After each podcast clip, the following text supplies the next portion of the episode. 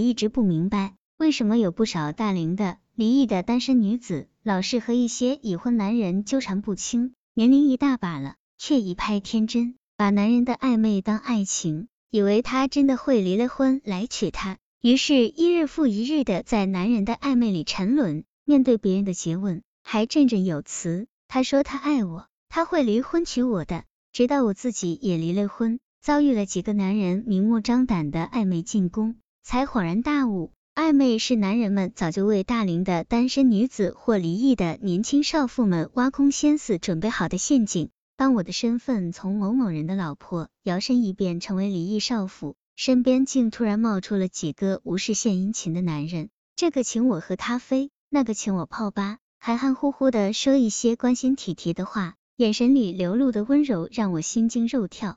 以前大家也都有来往啊，不是朋友便是同事、客户，一直相处的很淡然，也从来没发现过他们对我有什么兴趣。如今突然冒出来和我暧昧，差点吓坏了本少妇。就连一个一向不和我多话的客户，在得知我单身后，也向我发出了共进晚餐的邀请。本少妇充其量也不过六分姿色而已，怎么就对上这几位中年男士的眼了呢？只不过明里暗里向我送秋波的这几位男士，好像并没有光明正大追求离异少妇的权利哦。他们都是已婚男人，婚姻状况都属正常啊。一个性急的男人直接发短信给我，苏，考虑一下做我的情人吧。气愤之余决定逗他玩，于是回短信给他，为什么是我呢？比我年轻漂亮的大有人在啊，很是受宠若惊的样子。男人显然很开心，回复我：我喜欢有性经历的女人啊，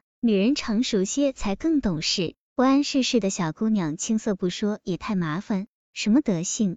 我算是彻底明白过来了。这个世界上有一部分男人总喜欢蠢蠢欲动，人到中年，事业经济都有了一定的基础，家里的那个也成了黄脸婆。此时如果不找个情人调剂调剂生活，简直就是天理不容了。他们轻易不会去招惹纯情的小姑娘，人家要爱情，要婚姻，要责任，什么都要，他们给不起，也不想给，他们只是想吃着碗里的，看着锅里的。所以有情感经历的熟女就成了他们狩猎的目标。熟女好啊，世事洞明，不会缠着他们要这个要那个的。熟女好啊，床上经验丰富。不需要他们浪费唇舌免费指导，更重要的是，熟女的堡垒本就不那么坚固，情感失意加上寂寞，早已经让他们的堡垒形同虚设。那些深谙女人心理的男人，此时不发动进攻，更待何时呢？明明自己是已婚的身份，并没有光明正大追求单身女子的权利，但是他们却游刃有余的和单身女子玩着暧昧，他们的目光总是追逐着那些大龄的单身女子。或是离异的年轻少妇，此类的熟女，哪怕只有六分的姿色，也极易被一些别有用心的男人锁定为一夜情或者暗夜情人的对象。